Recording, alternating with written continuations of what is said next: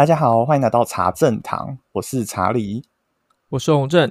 今天我们要一起站在这个神秘的交叉路口，探索各种奇幻、感人或者有趣的故事。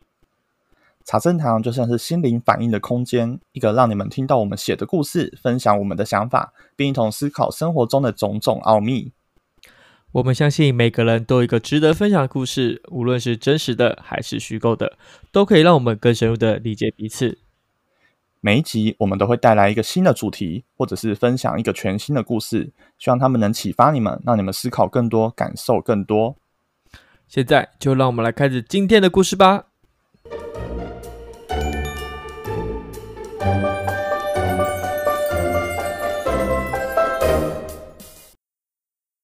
我小时候经常去新竹的外婆家玩，阿姨在表弟五岁左右的时候离婚了。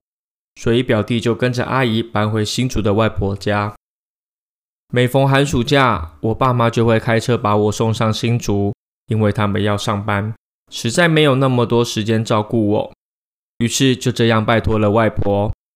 但外婆其实很懒散，中午煮完午餐后就会开始睡一整个下午的觉。表弟叫做小智，他跟我一样，都因为长辈工作的关系。寒暑假自然，我们成为了玩伴。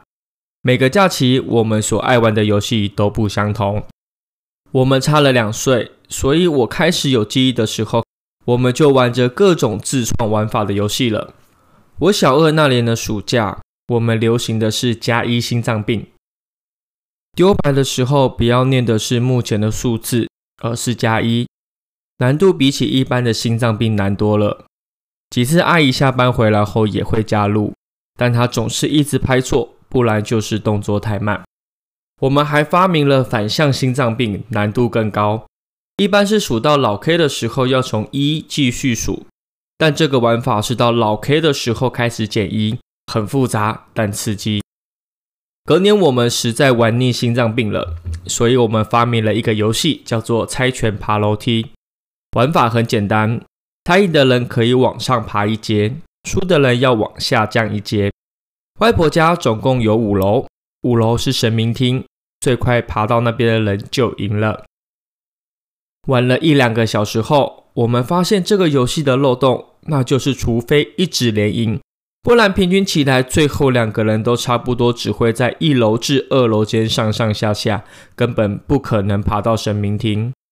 所以我们修改了规则。输的人不用往下降，猜石头赢的人爬一阶，猜布的人爬三阶，而猜剪刀的人爬五阶，变成一个互相斗心机的游戏，增加了许多刺激感。小智虽然比我小两岁，但是玩这游戏每每预测到我的出拳，他总能比我更快到神明厅。玩这游戏的第五天，小智在前十次猜拳中几乎都预测了我的出拳，一下子跟我拉开了快一整个楼的差距。玉清哥哥，你猜拳好弱哦！那是我让你，不然小猪子怎么可能爬那么快？小智其实有一点胖，他很爱吃零食，又不懂节制，但家人总告诉我不可以这样说他。我是哥哥，应该多称赞弟弟。我觉得明明是很可爱的绰号，大人老是自以为是，是说好好控制他的饮食比较重要吧？哥哥才是小猪，我要最快爬上去。剪刀石头布，此起彼落的猜拳声回荡在只有我们两个人的空荡房子中。逐渐的，我跟小智的楼层数已经差了接近两楼。外婆家的楼梯是长形的么字梯，楼梯握把的间隙非常小，所以其实我已经几乎看不见楼上的小智，只能看到他伸出楼梯外的手跟声音。剪刀石头布，我们同时喊着。这时不知道为什么我不断的猜疑小智，本来我在二楼，他在四楼，一下子我不断的爬上去，却一直不见他的身影。难道他作弊？不管有没有赢，都往上爬。小智，小智，他不理我，只是挥动着拳头，然后喊着“剪刀石头布”。我开始感觉有一点不高兴，因为他作弊，一直往上爬。猜错了都没有停在原地。于是我开始往上冲，即使是玩游戏，我也不喜欢这种不公平的玩法。但是小智可能也发现我冲上来了，小小的脚步声从上面咚咚咚的传来。我气喘吁吁的爬到了神明厅，却看到了难以理解的景象。小智整个人躺在地上，丝毫看不出他有因为爬楼梯而喘息的感觉。哎，小智，小智。你醒醒啊！小智懒懒的睁开了双眼，一脸困惑的问说：“怎么了，玉清哥哥？”我本来想要问他为什么作弊，但对于他爬起身的自然感，完全无法理解。你什么时候在这里睡着的？小智半小时前就在这里睡觉啦。我很早就到这边了，明明就跟你说我已经到神明厅，但是你却没有走上来。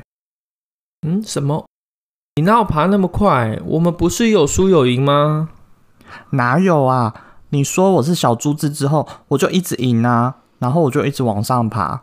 我想说，你是不是输太多，很生气，就不想理我了？我想说，等哥哥自己来找小智，结果小智就睡着了。小智睡眼惺忪的说：“的确，这么自然的演技，实在不像平常的他。”而且他一向也不擅长说谎。那我刚刚到底在跟谁猜拳？我胆战心惊的抬起头，墙上的历代祖先遗像一脸严肃，让我不禁起了鸡皮疙瘩。诶，小智，我们以后改终点在四楼好吗？小智坐起身，像平常一样甜甜的笑着。怎么了？你心里有鬼吗？